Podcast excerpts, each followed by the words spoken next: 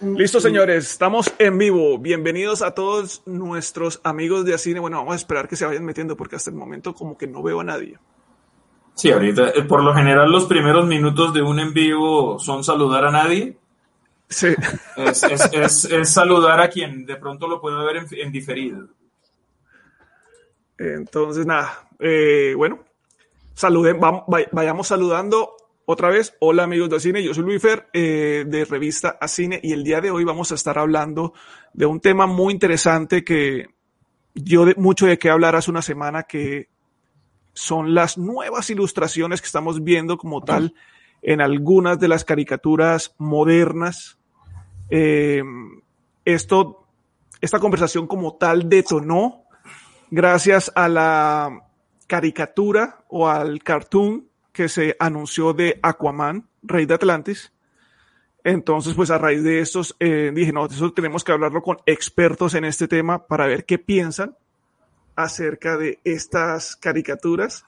Entonces, pues nada, empecemos a hablar y mientras yo le doy vía aquí a Patán, eh, vamos saludando, Nadine. Hola, Nadine, ¿cómo estás?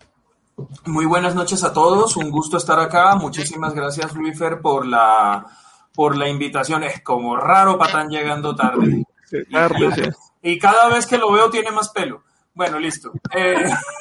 Y fijo, fijo, fijo, fijo, le echa la culpa a Mephisto ahora. ahora sí, sí, sí, sí, Algo, algo hay que ver ahí, algo raro anda en el ex de, de Patán. Eh, bueno, nada, mi nombre es Nadim, en redes sociales conocido como Nadim Comics, trabajo actualmente como caricaturista editorial, eh, publico en varias revistas, en distintos medios de distintos temas. Y eh, bueno, tengo dos proyectos andando actualmente. El uno es un festival de, de, ilustración que realizo anualmente en la ciudad de Cartagena, un poquito ahorita de pronto comprometido con el tema de la pandemia. Y también estoy eh, co-liderando un proyecto que se llama Tres Figuras de Acción, un formato de contenido geek y cultura pop que estoy realizando junto con dos grandes amigos y, y, conocedores cada uno de su área. Y bueno, eh, como decía hace un momento, muy, muy honrado de verdad, Luifer, por tu invitación, por formar parte de este panel y hablar un poco de esto que tiene que ver con esta tendencia que están teniendo algunos eh, programas o algunos contenidos animados. Eh, y bueno, creo que eso sería en resumen mi, mi, mi, presencia aquí y lo que la justifica. Gracias. Bueno, bienvenido Nadim aquí a Revista Cine y a este crossover geek. Eh, hola Cristian, ¿cómo va todo? Del login. ¿Cómo van? ¿Cómo van? Bien, ¿me escuchan bien ahí? Sí. Sí, sí, te escuchamos bien. Listo, bueno, no. ¿Cómo están todos? Ya te conozco Luifer, conozco allá a Patán, a Nadim lo sigo hace, hace ratico ahí en redes, no tenía la, la fortuna de conocerlo aquí vía, vía videollamada. Y Muchas Orlando, gracias. un gusto, un gustazo, ya estoy acá chismoseando tu trabajo. Entonces, nada, bueno, me presento, mi nombre es Cristian, eh, soy creador de, de Login, un, un, canal de divulgación de animación. Yo soy realizador de audiovisual y animador. Eh, me, me, especialicé en, en, la animación 2D, animación cartoon tradicional y tradigital, por decirlo así. Y nada, pues me, me gusta muchísimo como, como toda este, esta nueva ola de diseños cartoon contemporáneos a, la, a, las que pues algunas les doy palo y otras como que sí le, las justifico, las defiendo. Entonces me parece súper interesante el tema. Apenas vi la, el tema de, de, de, Aquaman, yo dije, uff, esto está para pa debatirlo. Sí, para hablarlo, sí. Entonces, chévere, chévere, chévere el tema.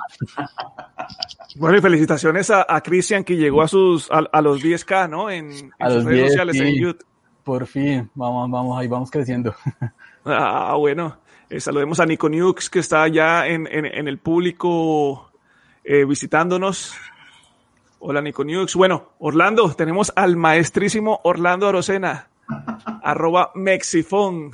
¿Qué más, Orlando? ¿Cómo va todo? Anda, ¿cómo andas, muchachos? Estoy bien, estoy bien. Uh, un poco cansado. Tengo una cantidad de proyectos que me tienen loco, pero lo que me tiene más loco hoy, hoy día es, tú sabes, que me toca tratando de sacar una licencia de, mane de conducir, de manejar aquí en, en Colombia y oh, eso sí se, se, demora y se come todo el día. Pero no, aquí yo soy Orlando Orsena, Mexifunk, yo soy artista, director, uh, gráfico. Trabajo con una cantidad de diferentes marcas, diferentes estudios de, de película. Ah, yo soy un artista de vectores, ah, soy embajador de HP y ahora mismo estoy tratando de terminar una cantidad de proyectos con Marvel Studios y con el equipo de Sideshow Collectibles. Haciendo un maestro, maestro, sí, maestro, sí, jugando con, pues yo te puedo decir un poco porque ya lo terminé esta mañana, pero pone pilas algo entre el, tú sabes, el Fantastic Four. todos están esperando qué vamos a ver en el futuro con ese título y esa plataforma. Ah, pero también ah, ha terminado un libro de Loki, que es muy chévere. Ah, pero ahí dándole y jugando.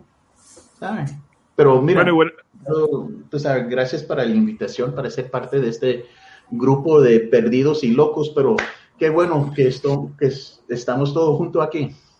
Bueno, para los que no saben, eh, Orlando es, ¿cómo es? Cubano, mexicano, estadounidense y ahora colombiano, ¿no? Soy, soy, soy un gringo mezclado con sangre mexicana y, tú sabes, malas palabras y idiomas de Cuba. estoy casado con una colombiana. mira eso. Bueno, bienvenido Orlando también. Le damos, saludamos a Margarita y a Patrick en el público que nos están saludando. Y bueno, el que llegó tarde, como siempre, por culpa de Mephisto. Buenas. Sí, es que no me había visto el capítulo de WandaVision, entonces estaba aquí el debate para eso, ¿no? Sí, imagínate, para la caricatura que va a salir de WandaVision ahorita. No, que pues a través de todas esas presentaciones uno queda como, no, yo soy un colado aquí, ¿no?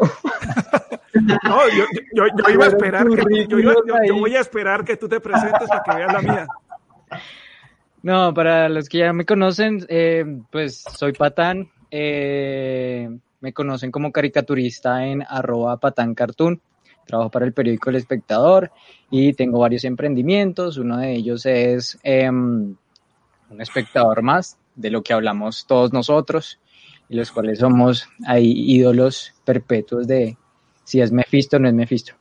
Em, y por otro lado, em, con, unos colegas estamos dentro de ellos, pues obviamente eh, Nadine está ahí apoyándonos. Eh, eh, incentivé a unos compañeros en hacer una especie de asociación colectiva virtual que se llama La Causa Resiste. Entonces, donde todos podemos dar nuestra opinión a través de la ilustración. Esa es la idea. Eh, y nada, aparte de eso, soy director audiovisual y, y bueno, uno hace cortos, hace de todo y, y es la idea. Pero bueno, a lo que vinimos. Sí, a lo que vinimos. Bueno, eh, bueno, yo soy Luis Luis Fer de Revista Cine, yo no soy ilustrador, yo no soy animador, yo no soy, yo no hago nada de eso. Pero bueno, aquí estoy metido, colado aquí para hablar un poquito y rajar con, con toda esta gente acerca de lo que me gusta, que es la, la, la, las la, animación, los, dibujos animados, todos estos temas geek.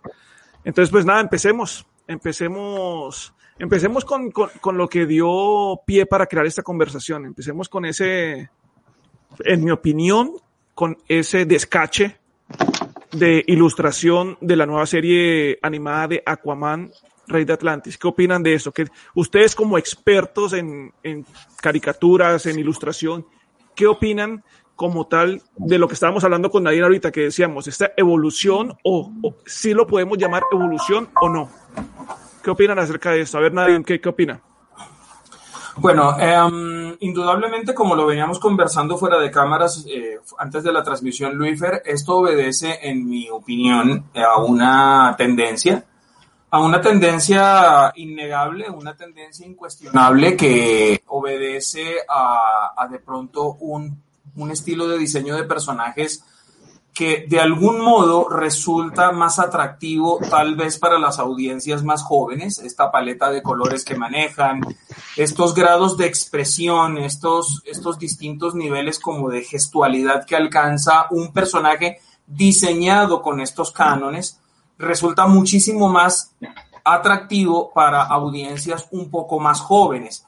Y que reitero, y es algo que de antemano les pido disculpas a todos los que me están escuchando en esta transmisión, porque va a ser algo que van a escuchar muy seguido a lo largo de esta hora, obedece a una tendencia y a una, a una línea de diseño de personaje que se ha impuesto y que ha impuesto ciertos proyectos de animación así como en los noventas hubo una línea de animación y una línea de diseño de personajes muy característica, así como la hubo en los 80, así como la hubo en los 70, pues en los 2010, en los 2000 y tantos, más bien 2010, hemos estado viendo distintos tipos de productos que generan una polémica, sí, porque obviamente nosotros tenemos esta, bueno, por lo que veo aquí, ya que conozco el resto del panel, veo que tenemos un grado, un intervalo de edades que nos lleva irremediablemente a comparar esto que estamos viendo ahora con aquello con lo que crecimos o aquello con lo que estamos familiarizados eh, en nuestro pasado y genera este tipo de escosor. Yo, Luífer, voy a ser un poquito aquí abogado del diablo estaba, estaba guardándome esto para este momento. a mí, a mí este diseño de personajes no me desagrada del todo. Y ahorita que conversemos un poco más, que entremos en el tema, planeo dar mis argumentos, pero tengo que ser muy honesto. Em, no me desagrada. No lo detesto. a ver, Orlando, ¿quieres hablar? ¿Quieres decir algo? No, no, yo, soy con, con Nadine. Cuando, cuando vi el comercial o el teaser o el, retrato no, no, me fascina mucho. Yo no soy un gran fan de ese, de ese estilo de caricatura que es demasiado simple y, y pues, tal vez de más chiste y se trata más de, un grupo de, de, de, fans que son de, de otra edad, una edad menor.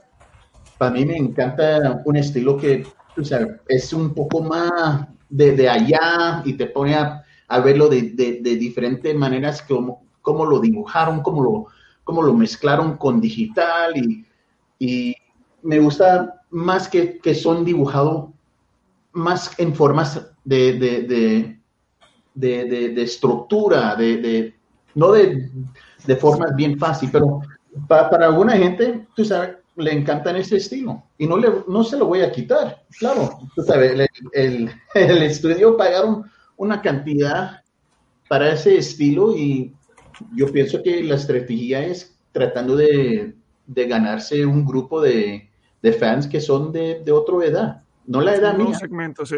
¿Sabe? Exactamente. Eh, a ver, ¿quién quiere hablar? ¿Lo pues, A ver, Ah, dale. Pues, tenemos, tenemos, que entender o sea, lo que no llegamos a entender, considero yo, es el propósito de HBO y no sé si con, con, Cartoon Network de, de desmitificar el personaje que crearon con Jason Momoa. ¿Me entiendes? Porque a, el, superhéroe más bulineado de DC ha sido Aquaman. ¿Sí?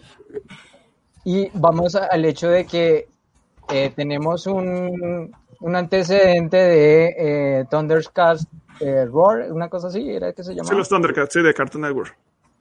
Del, pues del, pues del fracaso que tuvo esa serie referente a una, a un, a una gran cantidad de fans que tenían en, en esa época.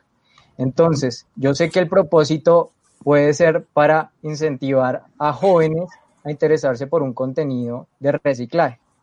Ahora, la pregunta es, porque es que a mí lo que me resuena es el personaje, ¿sí? O sea, yo no digo que el, que el dilema sea, lo hubiesen podido, podido hacer con, hasta con Batman, pero a, mí me resuena mucho el personaje de cómo, digamos, eh, cosas como Harley Quinn, en las de, donde el personaje aparece y es gracioso y se puede dar ese sentido de humor medio ácido. Obviamente toca mirar y analizar, porque ahorita solo estamos analizando a partir de imágenes y diseño de personajes. Ya dependería si la serie en realidad por contexto es buena o es mala. Creo que va por ahí la cosa. No, sé qué. Pero yo, pues, pues, o sea, en, en cuanto a, esto último que dices, pues exacto, tú tienes razón, hay que esperar a ver que, cuál va a ser el contexto como tal de la serie. Pero simplemente con ver el, pues la caricatura, ya creo que podemos confirmar que va a ser una comedia, va a ser algo chistoso, no va a ser algo serio a lo que estábamos acostumbrados como tal de DC. Entonces, con, ese, con ese estilo de línea se espera algo diferente. Sí, puede ser. Tú sabes, la cosa es que aquí se trata que se juntaron dos diferentes marcas Jimenso abajo de, una capa, HBO y Warner Brothers, DC. Y están, la estrategia es, es demasiado fácil. Están tratando de ganar su equipo y su instancia en que Disney y Marvel se lo están ganando full. So, ¿qué van a hacer? Pues van a tirar lo que pueden tirar para ganarse un poco en la temporada que estamos ahora de pandemia, todos están en la casa y, todos los servicios de cable y de, y de, sitio web y de redes sociales eh, son de, los más puntados ahora mismo, los más altos. So, Cristian quería decir algo, ¿no? Bueno, no, yo tomo, digamos, como partes de lo que ya han dicho aquí mis compañeros y es, primero, totalmente de acuerdo con todos, es algo, es un tema generacional, todo el mundo tiene como presente ese, esa estructura de, de, de, cartoon de los noventas, muy fiel a estructura humana, muy fiel a estructura em, proporcional de, de, cuerpo humano. Entonces, claro, ver de, después ver este tema de, de, estructura exagerada en cartoon con, digamos, elementos muy, no sé, poco, poco eh, orgánicos, poco geométricos, sino más bien muy, muy, no sé, muy, como muy fluidos. Uno ya se puede imaginar la, animación y claro, tenemos como eh, referentes de Thundercats Roar eh, que la gente odió, no solamente por lo, por lo visual, sino también por, por, por, la, por la trama, por la narrativa, porque sienten, sienten que, pues siento yo, al no ser tan, tan fan de, de, de Thundercats, eh, tal vez no lo siento mucho, pero sé que hubo mucha gente que se molestó eh, porque no trataron la historia, no trataron la historia de la forma exacto como que se venía respetando. Claro, yo, yo separo la, la cosa en, dos caminos. Primero, el diseño, lo visual, las tres imágenes que nos, que nos votó eh, HBO Max y, y, la gente de Warner Animation Group para, para decirnos vamos a sacar una serie animada de Aquaman y lo separo por el camino de decir, bueno, en qué contexto le están metiendo, ¿sí? O sea, cuando yo vi las imágenes, yo dije, ok, esto para Cartoon Network funciona, está cool, está, interesante, gana nuevas audiencias, pero cuando dicen que va a ser parte del canon del DCU y va a ser una continuación de la, película de James Wan y va a ser como un intermediario a la secuela de James Wan, y fue cuando yo dije, mm, momento, si va a funcionar esto, es decir, no es tan Clone Wars de Gendy Tartakovsky que, que metió animación ahí en medio de las pelis de, de, Star Wars porque tenía un estilo pues como a lo Dexter o a lo Samurai Jack que uno dice, uy, ok, listo, se presta para esto. Pero este estilo, sí, yo digo, miércoles, va, va dirigido al, al, público infantil. ¿Cómo, cómo, cómo, digamos, cómo vas a, a, enlazar eso con, las, con los live action? Ese es mi, mi, mi problema. yo estoy totalmente de acuerdo con Nadine el diseño no me, no me molesta para nada, me parece muy, muy, digamos, como, como acertado en ciertas cosas, pero lo, mi problema es el contexto, como, como meterlo ahí dentro de ese paquete de los live action. Yo creo que, yo creo, yo creo que aquí estaban esperando que todos eh, destrozáramos y atacáramos y despotricáramos de este diseño de personajes y, y, y me complace ver que hay hay un respeto por, por la tendencia, por lo que se está dibujando ahora, por los estilos que vienen ahora, y eso a mí me parece muy, muy admirable, de verdad que, que, me parece bien. Em, qué pena haberme tomado, tomado así bruscamente la palabra, pero es que experimentos de diseño de personaje en este tipo de proyectos siempre son bienvenidos y siempre son válidos. Que si tienen éxito o no, ya es una cuestión pues que, que cada uno de alguna manera mirará pero yo hace poco, real, hace poco precisamente en, el proyecto de Tres Figuras tuvimos una conversación en la que estábamos estableciendo un parangón entre los live action de Disney y sus versiones clásicas animadas y definitivamente algo que aprendí a partir de ese conversatorio que tuvimos, de ese panel que tuvimos, es que eh, hay que saber de algún modo poner la mente en blanco, evitar ser tan comparativos con los con los contenidos que ya conocíamos y tratar de ser un poco más objetivos con lo que estamos viendo. Eh, qué pena, Cristian, eh, te interrumpí. Continúa si tenías algo más que decir. No, no, ahí como para cerrar la idea, eh, siento que podemos, o sea, yo saqué un video hoy ahí precisamente como abordando el tema y lo primero que enfaticé fue, hablemos de lo que nos están mostrando, porque vi que mucha gente está diciendo, no me gusta la animación, la animación va a ser un asco. Y estamos viendo tres figuras estáticas, estamos viendo tres frames, no estamos viendo nada, nada de movimiento. Entonces, esperemos a ver cómo se desenvuelve la cosa. Obvio, reitero, sé que hay un referente de Thundercats que ya sabemos cómo es la animación, pero pues no sé. O sea, esta vaina va a ser producida por James Wan, por DC Films y por el, la productora de James Wan, que uno no sabe qué tono le pueda llegar a dar. Eh, yo puse el ejemplo en el video de, de Regular Show o de Hora de Aventura, que uno dice, uno ve tres frames de eso y dice, esa vaina es para niños de cinco años. Y pues mira que no, tiene un contenido un poco más mm, como consentido que adultos disfrutan. Entonces digo, por, por contexto, puede que, que le, le, demos la oportunidad a, a Aquaman, aparte del diseño. Bueno, antes, antes de que continuemos, eh, saludar un poquito a la gente que, que, ha entrado. Está Miguel del Caja de los Cómics. Hola Miguel, está Mente Oxidada. Eh, está Alison Loaiza. Hola, ¿cómo están? Reficti. Eh, hola, Reficti. Fernando Rodríguez, un saludo a todos. Eh, hay que saludarlos. Entonces, bueno, antes de continuar, bueno, quiero, quiero mostrarles lo que hablábamos ahorita con, con Nadim. No sé, no sé si, si, si, esto lo podemos llamar, quiero, quiero escucharlos ustedes, si esto lo podemos llamar, ¿es una evolución o no? O sea, empezamos nosotros en los que 70, 60, no sé, con este tipo de, de ilustración de, de, Aquaman, ¿cierto? Sí, de Hanna-Barbera. 70, esto es más 70. Exacto, 70. 60. Listo. Y, y, esto es obviamente un poco más eh, moderno, que es lo que ya veníamos acostumbrados de, de DC con sus producciones y luego saltamos a esto. vamos, a, vamos a hacer el ejemplo también con, con, lo que estamos hablando de los Thundercats. Esta es la, la caricatura, la ilustración original de los Thundercats. Ya, poca mía. Luego saltamos a esto, que no sé por qué no le fue bien. Estoy todavía preguntándome por qué no le fue bien, porque la ilustración es era buena. muy buena, la, la sí. historia era muy buena, me gustaba mucho y no sé qué pasó, no tuvo acogida. Y, y luego, obviamente, esto, pues, creo que no iba a tener tampoco acogida porque es que, o sea, me, o sea ya es, eso es lo que yo digo. Saltar de esto a esto ya uh -huh. es, por más que quieras buscar nuevos, nuevos segmentos, nuevas audiencias, o sea, ya esto es una falta de respeto con los, con los fanáticos que vienen, que han crecido y, y han venido con, con, con, con ese tipo de animaciones. Claro. Entonces, ¿qué, qué, qué, qué opinan ustedes? ¿Qué, ¿Qué, estamos viendo? ¿Si es una evolución o no es una evolución? Pues es que, a ver, yo siento que lo, cuando, cuando yo vi esta noticia, dije, o puede salir muy mal como Thundercats Road, o puede salir muy bien como fue en su, en su momento cuando salió Teen Titans Go. Al principio era como una especie de rechazo, uno no lo quería ver, pero si uno se sentaba a ver, el contenido era muy bueno porque ponían crítica hasta los mismos superhéroes.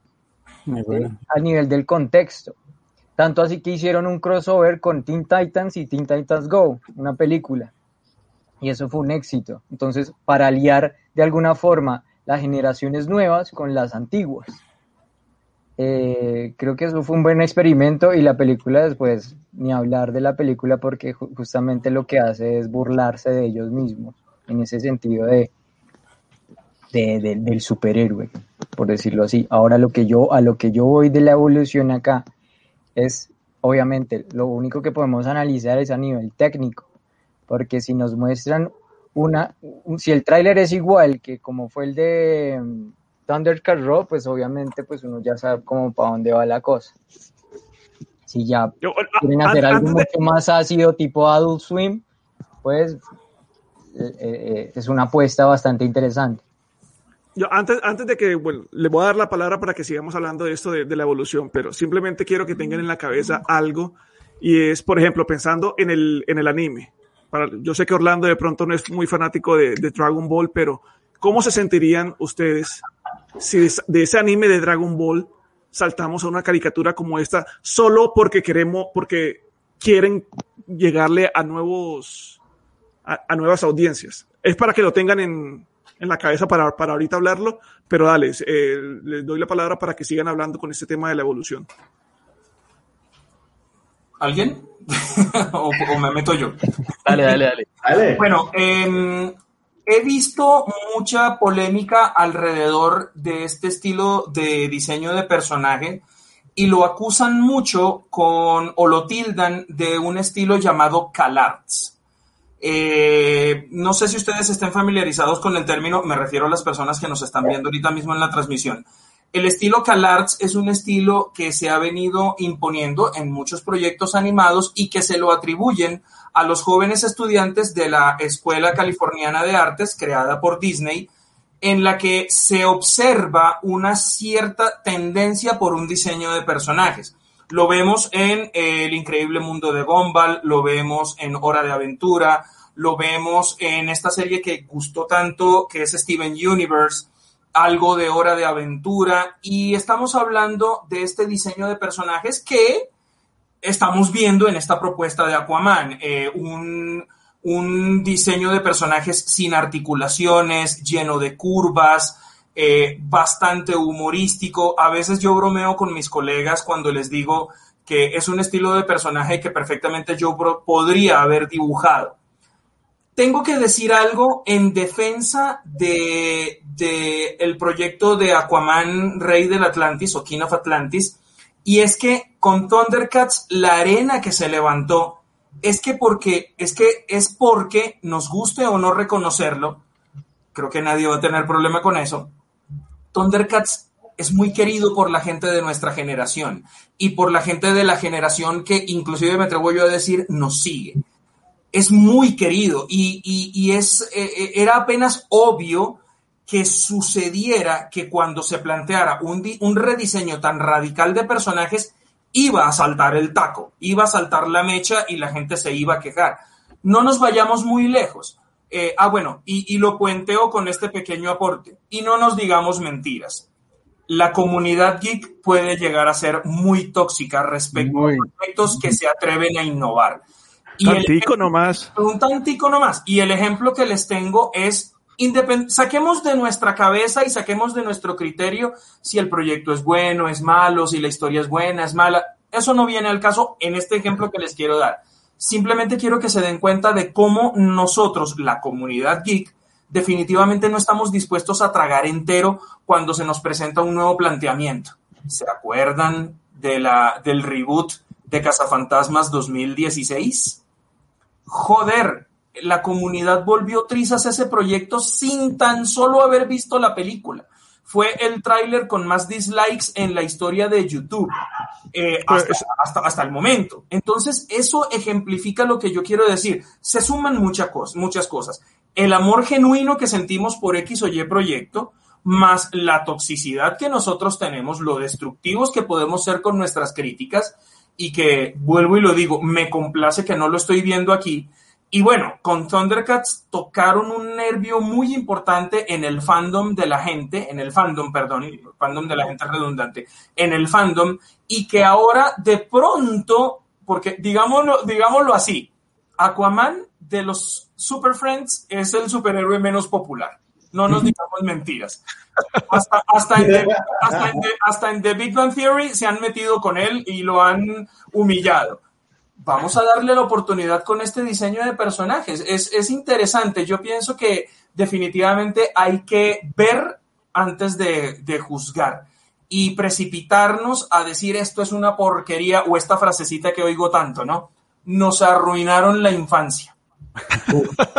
¿Cuál infancia? ¿Cuál infancia? Si Aquaman, Aquaman los programas, eh, los programas eh, en solitario que tuvo fueron muy pocos y no se vieron muy casi. poquitos, sí. Y no se vieron casi. Esperemos a ver con Aquaman. Lo de Thundercats, honestamente, me parece que es tema aparte, pero el rediseño de personajes definitivamente eh, sí, sí afectó mucho. Tan es así que recuerdo mucho que en Thundercats Roar eh, aparece en un episodio el leono clásico que vimos en los ochentas, tratando de justificar el rediseño de personajes y fue una manera muy hábil en que la serie, primero que nada, se burló de sí misma y le dijo a todos esos ñoños, quejetas y, e inconformes y, bueno, en fin, que, y, que todo lo, y que todo lo critican, les hizo así.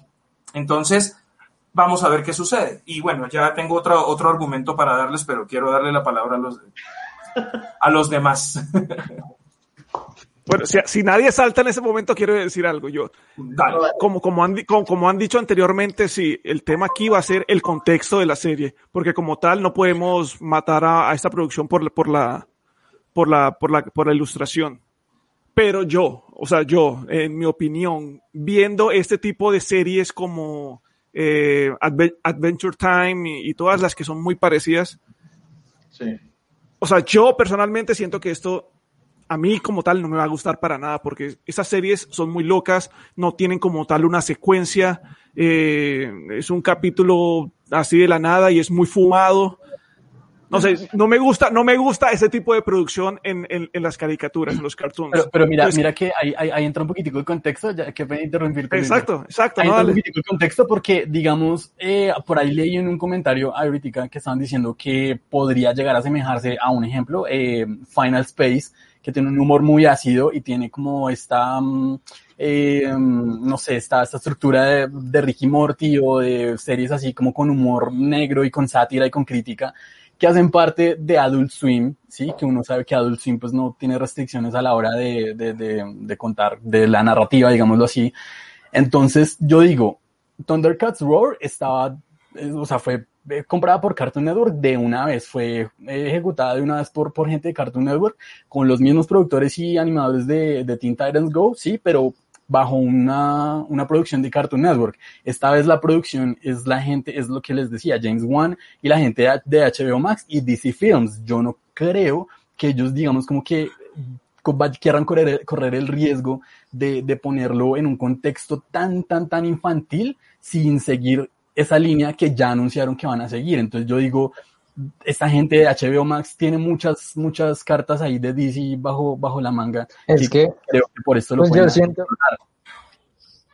yo siento, yo siento que si se va por esa línea, entonces uno también, pues lo que se me, yo, yo decía, si esto es para adultos y se va como para esa rama como lo fue Harley Quinn, pues uno dice, oye, entonces, ¿por qué, la, eh, eh, arriesgan ese tipo de animación?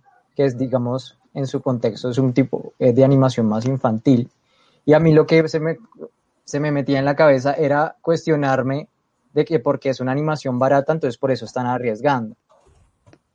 ¿Sí? Al, al, al, al ser los diseños de esa forma y no meterse de lleno como lo fue las anteriores entregas de, digamos, eh, Justice League Dark Apocalypse o cosas así.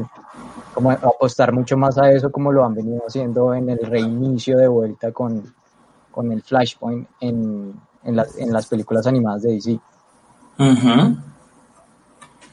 ¿Quién sabe? ¿Quién sabe cómo le iría a un mediometraje o a un largometraje de superhéroes de DC con ese estilo de línea o con ese tipo de planteamiento? Es, es una, es, una, es, una, es, es un juego de riesgo, honestamente. Ahora bien, Em, yo quería comentar algo que sucede mucho en mi oficio, que es eh, la caricatura, eh, la el estilo de diseño y la caricatura editorial, y lo que se maneja cuando se hace caricatura editorial o caricatura de opinión. en mi oficio sucede mucho que un diseño de personajes o un dibujo, entre comillas, feo, eh, no se ve tan afectado cuando el concepto que se pretende mostrar es bueno. Lo digo de otra manera.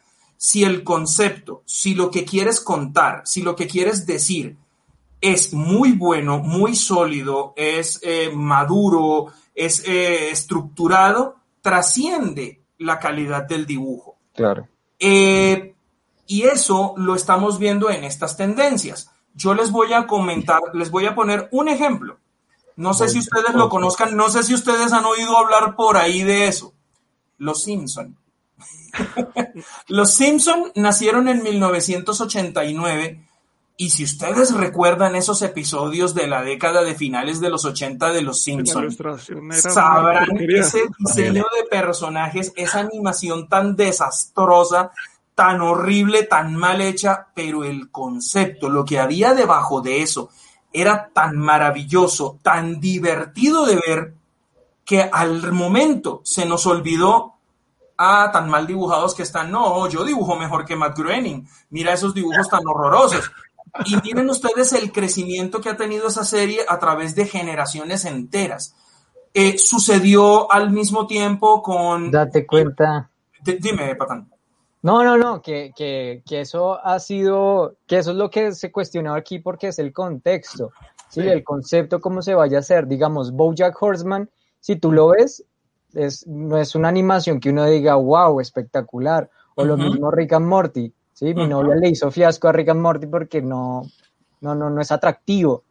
Eh, pero eso ya termina como esas cosas. Digamos, Midnight Gospel es el experimento más asombroso que, que, que ha habido pues que yo he visto en los últimos tiempos. Eh, y, se basa en lo mismo. Exacto. Eh, eh, entonces, permítame, y cierro esto, permíteme, con esto cierro esta intervención mía, porque yo sí voy a, yo sí voy a, propiciar aquí que me tiren piedras, palos y, y, prendan antorchas. Tal vez ustedes no recuerden muy bien la serie de los ochentas de los Thundercats. Mucha gente cuando recuerda esa serie se remite, al, se remite al intro de la serie y el intro de la serie es brillante. El, el, intro de la serie es increíble. Les tengo una noticia. El intro de la serie fue hecho por un estudio de animación completamente diferente al de Jules Rankin y Joseph Bass, que fueron los que hicieron la serie animada de los Thundercats. Y cuando ustedes, que tanto dicen, algunos por ahí que les mataron la infancia, vuelvan a ver un episodio de los Thundercats de los 80 y se van a dar cuenta lo desastrosa que es la calidad de la animación de la serie de los Thundercats de los 80 en comparación a la calidad de animación de su intro. Entonces, ¿de qué estamos hablando aquí? O como dicen mis amigos españoles, ¿en qué quedamos?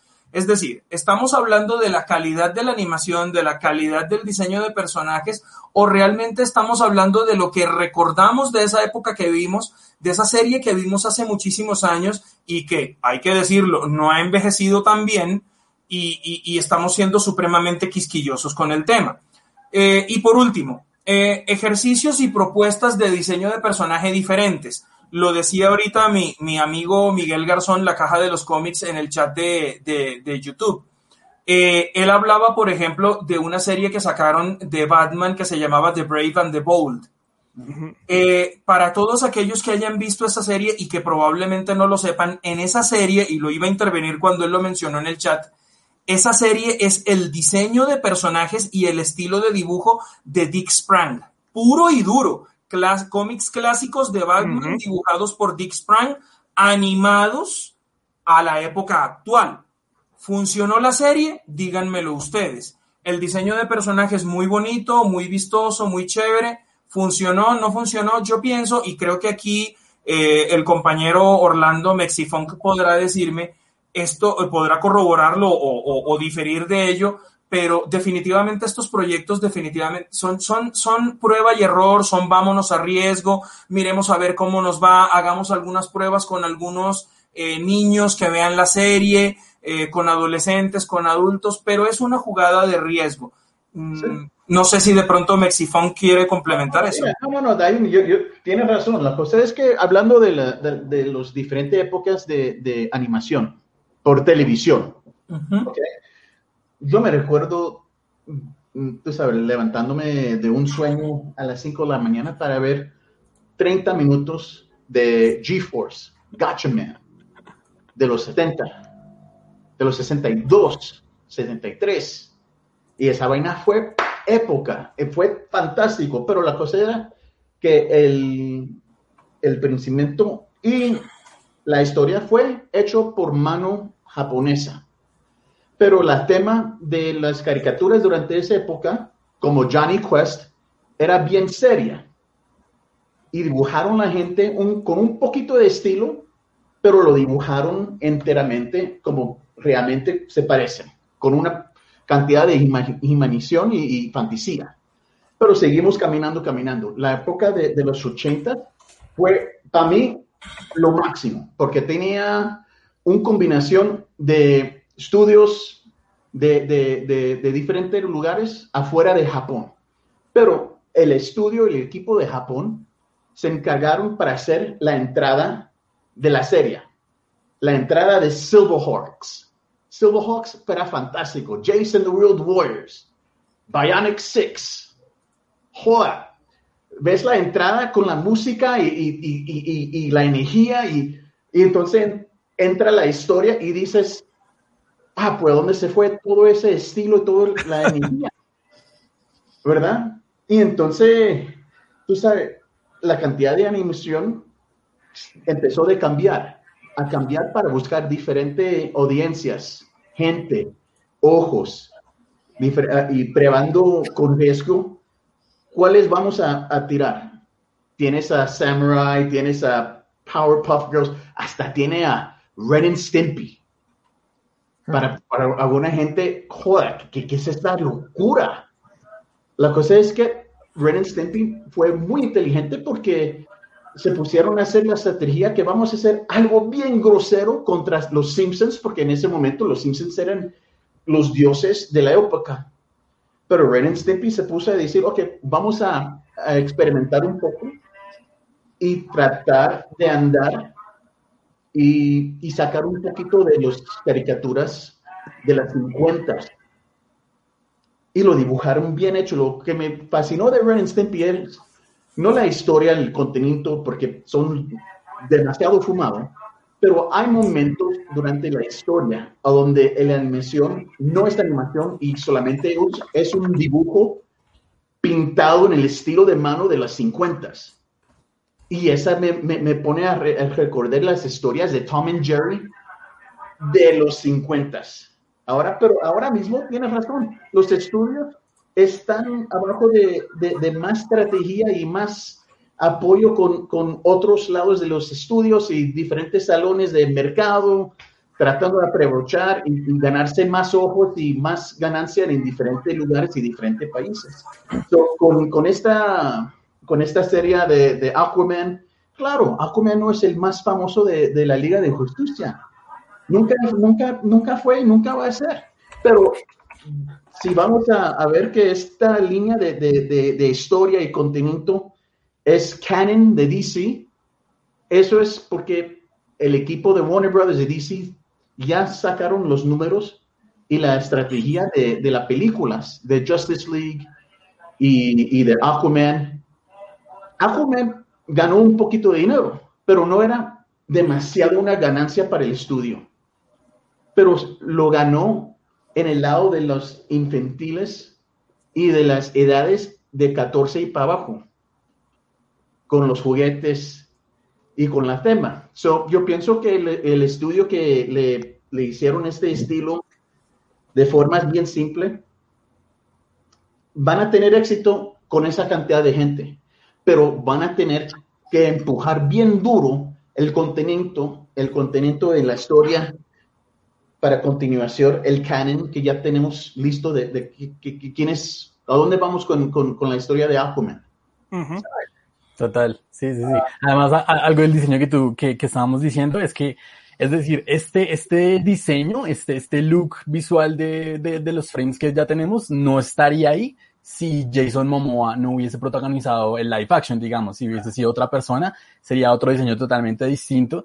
Y, y yo siento que, que, o sea, hay unidad, es decir, yo siento esa unidad, creo que estoy de acuerdo con, con lo que decía al comienzo, o sea, mucha gente esperando destrozar pues el diseño por, por el look infantil, pero yo veo una unidad, yo veo, digamos, una, una secuencia de decir, ok, es un, es un estilo. O sea, yo no veo acá como, como un tema de, más, más que de públicos, veo un tema de estilos. Lo que tú decías, Luifer, con respecto a um, el ejemplo de Dragon Ball, que si se le meten a uno con, con su serie, pues, de la infancia y le hacen un remake un reboot ahorita con un, con un estilo de animación o de ilustración un poco ajeno a lo que acostumbra uno a ver de, de su serie favorita, claro, va a haber un choque, va a haber un choque, pero a eso voy, es que, es que son estilos y es que eh, la gente sigue estableciendo algo que yo reitero en mis videos siempre, es que la animación no es un género, sino es una técnica. O sea, tú puedes hacer animación de muchos, muchos géneros y, te desenvuelves en también muchas técnicas distintas. Esta es una técnica 2D normal, con línea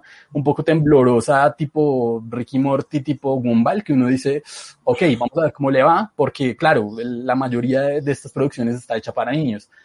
Pero lo que te digo, sí, nuevamente, para cerrar la idea, es que yo le veo unidad y, realmente sí le tengo, le tengo fe al proyecto. Yo, me atrevo a decir... Unidad sí hay. Sí. Unidad sí hay, porque unidad, no, es que, es que sí hay. Si se pones a ver la cara de, del personaje de, de Mera, de Amber Heard, las dos son igual de locas, entonces unidad sí hay. yo creo, yo creo, es que es tan, es tan subjetivo, tiene tanto que ver con nuestros gustos, con nuestras preferencias, con lo que nos gusta ver y con lo que no nos gusta ver que, realmente eh, casi que podríamos caer en una discusión bizantina hablando de este tipo de cosas. Yo les digo sinceramente, sinceramente, y de nuevo, levántenme a piedra si quieren, pero a mí me, a mí me dolería, a mí me habría ofendido más si hubieran sacado esa serie de Aquaman en estilo anime. Como ah. alguna vez, como alguna vez hicieron con, ¿ustedes se acuerdan de eso? Iron Man. Hicieron una versión anime, no, y escucha esto, del estilo sencillo, del estilo elaborado al sencillo, vámonos del estilo sencillo al elaborado. ¿Ustedes se acuerdan de un proyecto que sacaron de las chicas superpoderosas en anime? En anime. O sea, yo era como, ¿what? O sea, es, es, simplemente jugar a experimentar, a mirar a ver qué sale, cómo se ve, qué tan bonito se ve, cómo le fue a esa serie de las chicas superpoderosas estilo anime. No lo sé. Yo la verdad nunca me fijé porque con todo y que admiro profundamente el trabajo de Craig McCracken, a mí me parece que Las chicas superpoderosas no es la mejor de sus creaciones, en mi humilde opinión. Eh, no le presté mucha atención a cómo le fue a esa serie, pero eh, definitivamente yo sí creo que eh, en, en, la osadía y en el, en el salirse de la zona de confort es donde es más satisfactorio estrellarse con el éxito. Y, y creo que un diseño de personajes que rompe ese tipo de, parámetros, vale la pena ser visto para solamente después de dos, tres, cuatro episodios ver si nos gustó o no. Por ahí en el chat mencionaba alguien a Final Space, esta serie que salió en Netflix. El diseño de personajes sencillo, básico, elemental, muy bien animado. Ahí sí me pongo de acuerdo con Cristian, totalmente, por supuesto, muy bien animado y una primera temporada excelente una primera temporada que a mí me tuvo al borde de la silla todo el tiempo. Lástima la segunda temporada de Final Space. Nunca pudo superar la calidad narrativa de la primera. Y para los que me están viendo ahora mismo en el chat, perdón Luifer, pero me tomo aquí el, el, mando.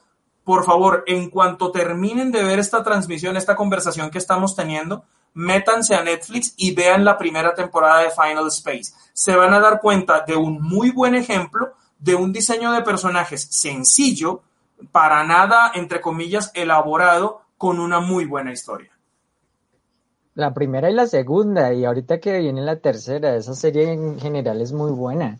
Yo, la segunda temporada, Patán, te, te, confieso, no la disfruté tanto, me pareció brillantísima la primera, eh, bueno, tan es así que la segunda temporada no la terminé, pero ahora que dices eso, voy a ver, voy a terminarme la segunda temporada a ver qué me encuentro. Sí, tienes razón. Igual, yo metiéndome, ya que estamos hablando de animación y pues estamos aquí con un elenco increíble, yo quería preguntarles sobre qué opinan de las tendencias baby boomer, que ahora todo lo quieren volver otra vez bebés, a todos los personajes. Digamos, yo estoy, yo estoy. ¿Dónde es eso? Da, ejemplos, da ejemplos. Estoy indignado con, con lo de Camp Coral. Ah, lo de Bob Esponja con, con, con esos, con, con, ese fiasco, obviamente no, no critico la técnica, porque la técnica de la película de Netflix eh, fue, fue, fue, espectacular, dan ganas de comerse a, a, los, a los muñequitos. Pero, pero, ¿qué pasó ahí con Nickelodeon? ¿Me va a entender? Lo que pasa es que, lo que pasa, Patán, es que tú estás muy chiquito, tú no habías nacido, pero esto se viene haciendo desde hace muchos años con, claro. En los ochentas con los Muppet Babies, en los noventas con Tom and Jerry Kids, eh, de, de, Baby Flings, de, de, Flintstones Kids, que cuando sacaron los, los, los, pero date bueno, cuenta, los, los, Looney Tunes, los Looney Tunes, los Tiny Tunes iban a ser los Looney Tunes niños, pero bueno, Tom Ruger dijo, hey, hagamos algo diferente, creemos personajes distintos. Pero a, lo que voy, Patán, antes de que, estás que hablas, me, me encanta eso. pero, pero, pero te lo digo, eh, es una tendencia que ha venido desde siempre. Oye, ¿Cómo se vería Pedro Picapiedra si fuera un niño? Vamos a dibujarlo, vamos a hacer una serie de él. Lo que decía hace un momento, experimentación. Claro, pero ah, yo voy al nivel del contexto, digamos, la película que hicieron eh, de Bob Esponja fue una intro, o sea, fue un, o sea, Steven Hillesburg se retuerce en su tumba con lo que hicieron, mejor dicho, porque, porque fue como una intro a Camp Cole ¿Y qué pasó con todas estas generaciones que tuvieron al Bob Esponja medio, no sé, ácido, me van a entender? Porque de alguna forma los Tiny Toons tenían contenido tipo Animanía, que, que era como medio de adulto, ahí por debajo de cuerda, pero esto, Can Corales, para bebés, me van a entender. Eh, van a esas audiencias, pero hacen con los fans así. Esa es, ese es mi, mi, mi, crítica y mi, mi enojo.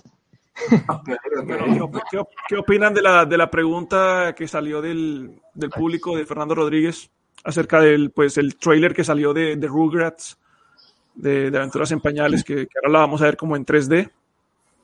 Bueno, yo, yo, yo de los Rugrats, muy brevemente, porque no, de verdad que no quiero acaparar la palabra, pero de Rugrats voy a decir algo muy puntual.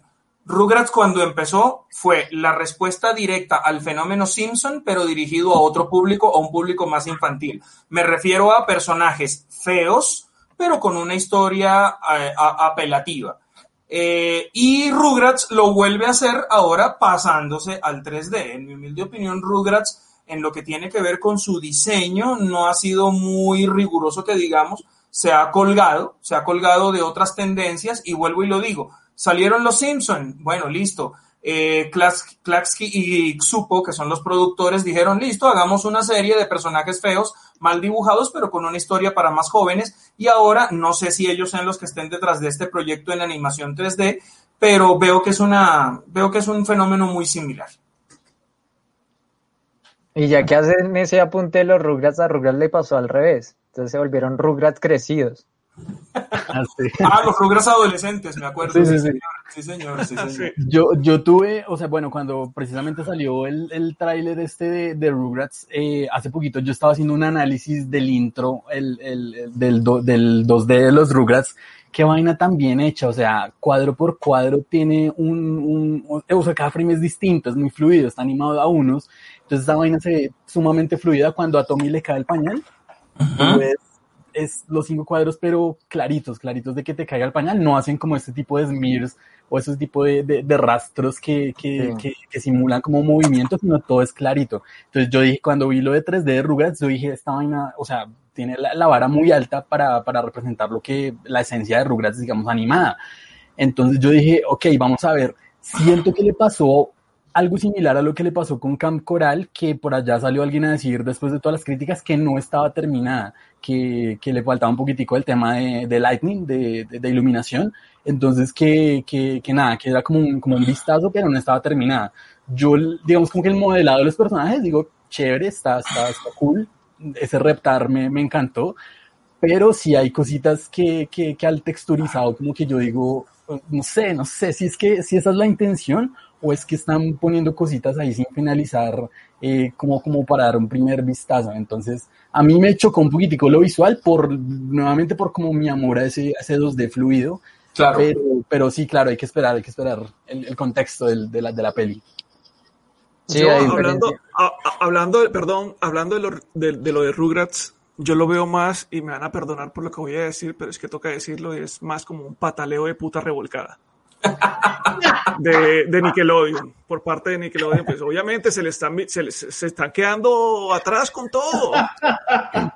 Y ahora quieren, y quieren, y quieren traer, y quieren traer ahora, quieren intentar hacer algo ahora, trayendo de nuevo algo que cautivó, que fue Aventuras en Pañales, y tratar de meterlo en, en 3D como para ser más modernos. Pero a mí me parece que es, que ni que, lo, den con qué lo he intentado últimamente. Tortugas Ninja es lo único que yo veo que es como que con lo que ellos han querido, como que ah, ah, ah, intentémoslo, intentémoslo hasta que salga. En mi humilde, en mi humilde opinión, eh, Rise of the Teenage Mutant Ninja Turtles es una excelente serie. Muy buena. La, animación es increíble y a mí sí que me gustó ese rediseño de personajes que hicieron.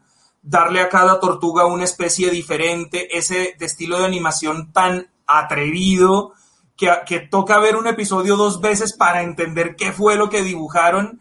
O sea, a mí particularmente me parece que ese tipo de atrevimientos valen la pena eh, ese tipo de rompamos el molde del diseño, bueno, ahí está, ahí está, como para darle gusto a los haters. Yo creo que por eso es lo único que no me gusta, eh, que no me gusta del todo el diseño de personaje, o sea, es decir, es lo único negativo que le vería al diseño de personajes de la serie de Aquaman, que es la que inicialmente nos citó aquí a conversar. Eh, y es eso, y es que se fueron por ese estilo eh, Gumball, Hora de Aventura, bueno, todo lo que, todos los ejemplos que di pero cuando los animadores y los productores se atreven a hacer algo diferente, inclusive, como lo decía Christian con su ejemplo, mezclando distintos estilos de diseño de personajes, se logran cosas maravillosas. ¿Quieren un ejemplito? Spider-Man Into the Spider-Verse.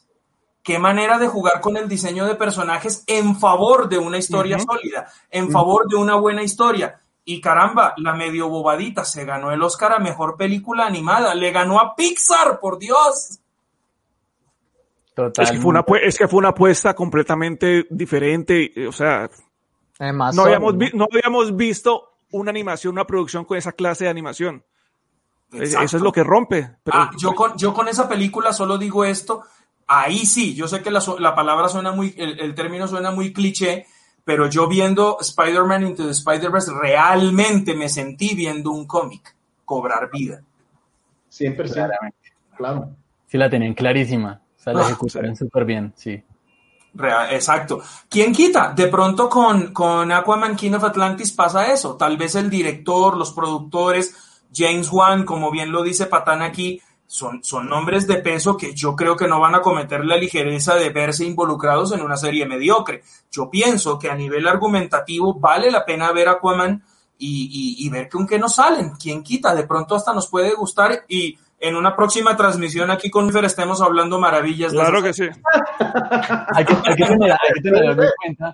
De verdad, puede ser. es que luego de que, de que la lancen podríamos reunirnos para ver qué pasó, a ver nuestro, nuestras nuevas opinioes. Hay, hay, que tener algo en cuenta y es que son, es una miniserie limitada de tres capítulos. O sea, no estamos hablando de una cosa ya extendida de como hacen ahora que confirman 20 temporadas antes de que se lance la primera, sino que es algo, o sea, saben a qué van saben a qué van, saben, saben qué quieren contar y por eso establecen un número definido de capítulos y eso me parece muy valioso de algo que no busca alargarse, ok, que si le va bien, wow, genial, temporada 2 o más capítulos o, o, alguna otra conexión que de pronto se expanda incluso a más, a más allá de lo que es Aquaman y se llegue a meter con algo de Justice League, puede ser interesante, no lo sabemos. Pero a lo que voy es que saben a lo que van, o sea, nos están diciendo esto va a pasar y no es, no, no se siente improvisado para nada. Sí, no, es que cuando yo vi la, la, primera vez que yo vi la foto, yo dije, no, esto, fue Mephisto. O sea, eh, cogieron a Jason Momoa y lo metieron dentro del ex y cuando entró, salió, eh, entró así con esa caricatura. O sea, eso fue lo que, eso fue lo que yo sentí cuando vi ese, ese dibujo. WandaVision nos debe un episodio animado, definitivamente. Sí. Total, sí. bueno, señores, yo creo que yo, yo creo que si quieren vamos, vamos cerrando, vamos dando conclusiones. Sí. Para, para finalizar, a ver, empecemos con Patán, que estaba que, que, hablaba. Conclusión, Patán. Conclusión que el contexto lo hace todo. O sea, así sean unos matachos de bolitas y palitos, pero si hay una buena historia, eh, se, se, roba el show, me van a entender, se roba todo. Eh, creo que apunta a eso, que nos abramos un poco más obviamente a las propuestas, lo que sí es eh, tratar de tener una como un bisturí entre dividir al, al fanático que tenemos dentro y a las propuestas estéticas que pues nos da ahora el, el entretenimiento. ¿sí? como de mezclar cosas. Digamos, esto de WandaVision es una apuesta también. Indudablemente. Y miren, miren cómo, cómo le ha ido. Eh, sí, de verdad. Y bueno, nada, eso. Eso particularmente. Eh, Orlando, conclusiones. No, pues bien dicho, Mephisto, porque usando el ejemplo de WandaVision, yo te cuento, puedes preguntarle a la esposa mía, ni lo quería ver porque no, no tenía sentido conmigo. Yo dije, ah, no, esto es una locura, están tratando de jalar ojos con fuerza. Y cuando me sentí, los primeros tres episodios, no me cayó bien. Ya quería cortar la temporada y no quería regresar, pero progresó. El contenido, tú sabes, la historia, todo se, se, juntó y estaba armando más a donde el lugar que me sentí más cómodo siendo fan de Marvel y el mundo de Marvel.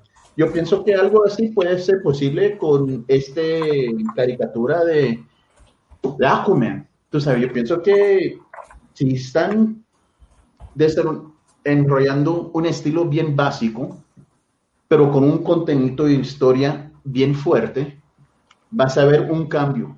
La gente de que son fans de DC y el DCU lo van a ver porque va a ser, tú sabes, la historia de Canon va a continuar o donde dejaron la, liga y, todo eso. So, vamos a ver, vamos a ver, tú sabes, cuando llegué a este país, tú sabes, un plato paisa no me cayó bien con los buen ejemplo, buen ejemplo.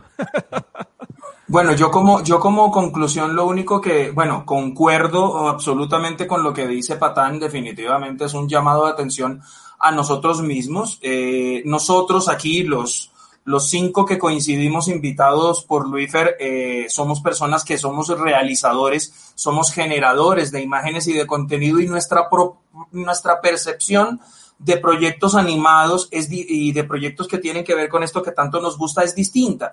Eh, me atrevo a decirlo. Eh, yo soy de los que cuando veo una película animada me detengo a ver el diseño, la musicalización, el tipo de animación.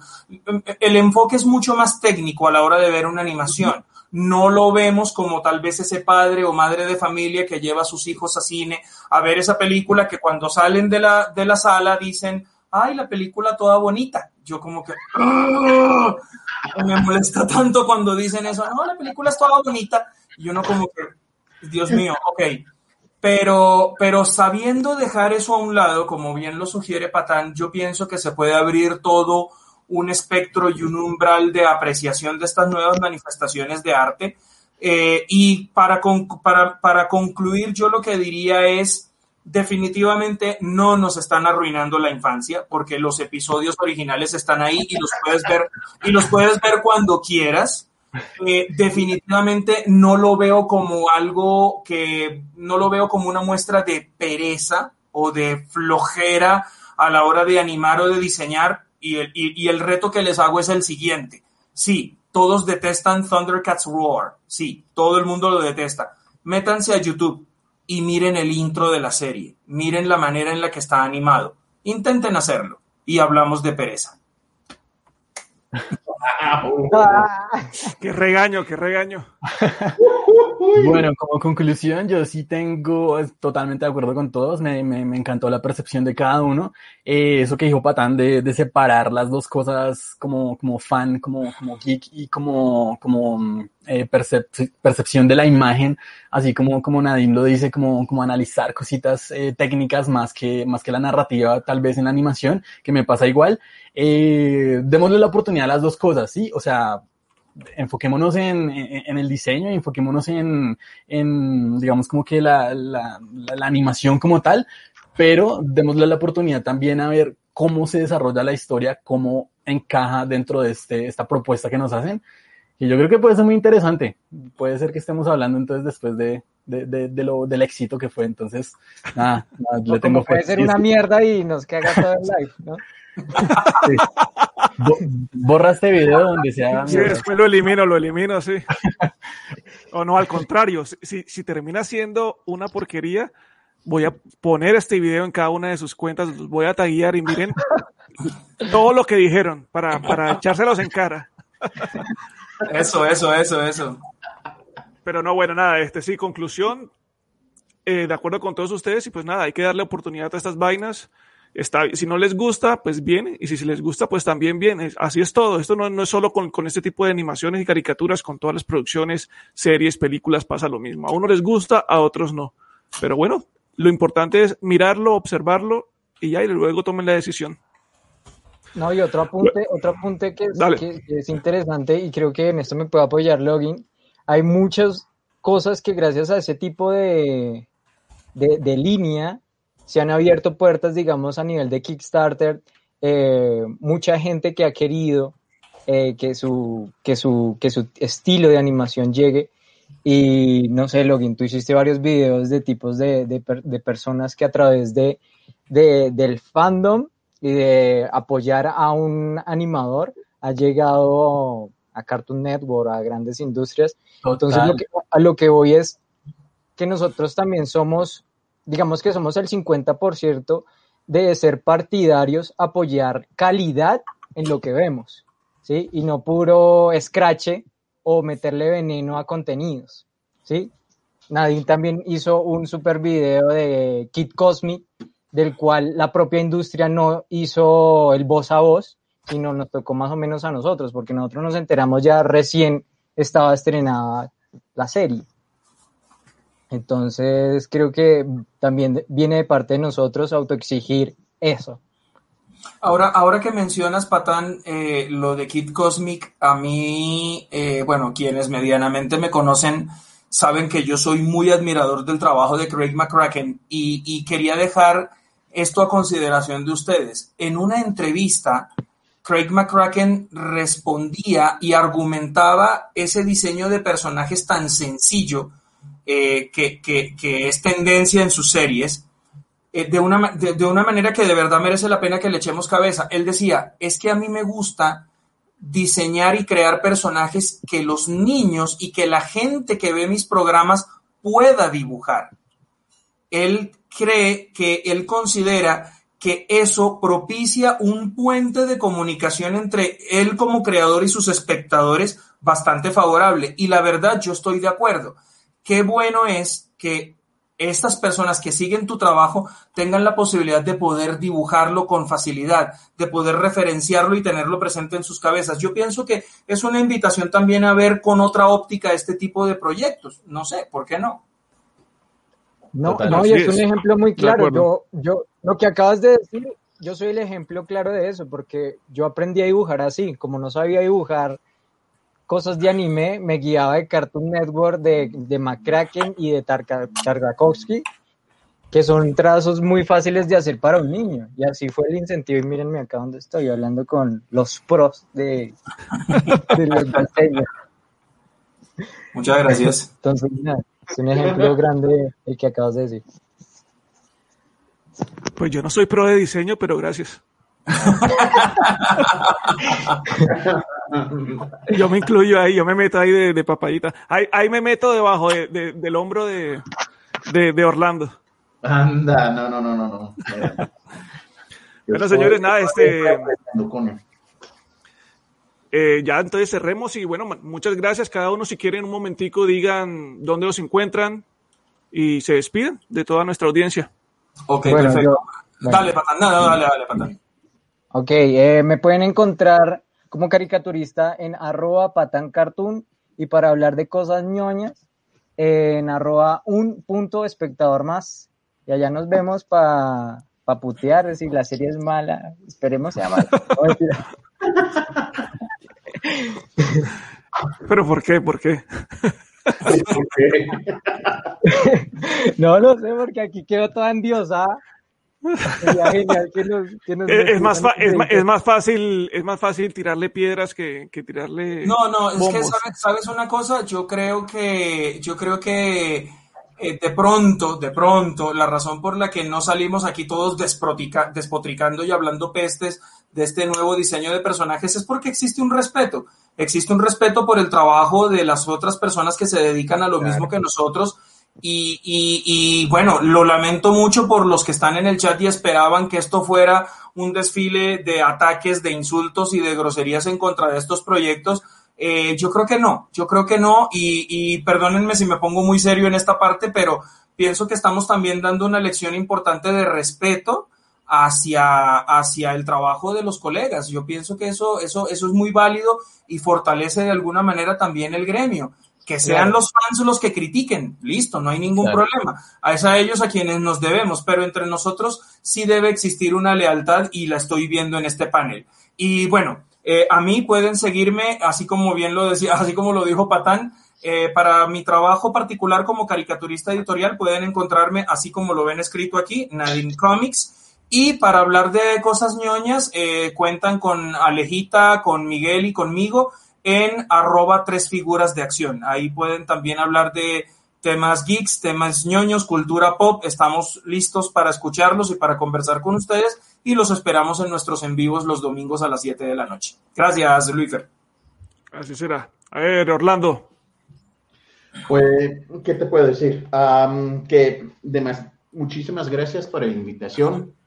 Muchísimas gracias a, a lo demás, a, mis hermanos nuevos que, que, fui a conocer hoy. Y ojalá podamos hacer algo en, en el futuro, algo bien como una colaboración. Pero genial. Bien fácil en Instagram por el nombre de Mexifunk. Y, y que, ¿qué más? Ojalá que las animaciones y las caricaturas del futuro se tratan de, apoyar más y más diferentes estilos y más y más contenido de, historias de personales que son demasiado interesantes y no solamente diabluras de fumadera, ¿sabes? vamos a ver. De acuerdo. Así es. Bueno, Cristian. Bueno, muchísimas gracias a todos, Luífer, por la invitación, compañeros panelistas. Un honor haber compartido aquí esta conversación con ustedes. Eh, nada, me pueden seguir en Instagram como arroba login raya al piso co y en YouTube me buscan como login. Eh, siempre bienvenidas las sugerencias para, mm, para algún tema, alguna serie animada. Siempre los leo para estar ahí pendientes de, de sus opiniones. Y nada, me encanta, me encanta el debate. Entonces ahí, ahí nos veremos en comentarios. Muchísimas gracias a todos. No, y sobre todo, ah, sobre, todo, para de alguna forma, más allá de si hablemos de esto, es lo que más o menos decía Nadine de incentivar a que la gente, de esta gente tóxica, comiencen a apreciar más al, al, animador, ¿no? A nuestros colegas, más allá que nosotros estemos aquí hablando bien de nuestros colegas, es que ellos se incentiven como apreciar eso, que por sí en la industria ha sido siempre muy desprestigiada esa labor, ¿sí? Entonces, eso. No, y muchas gracias por la invitación, de verdad. Bueno, señores, muchísimas gracias de verdad por, pues, por haber eh, aceptado esta invitación para aquí, para rajar un poquito de, este tema. Eh, que no sea la, ni la primera ni la última vez. Bueno, la primera sí fue, que no sea la última.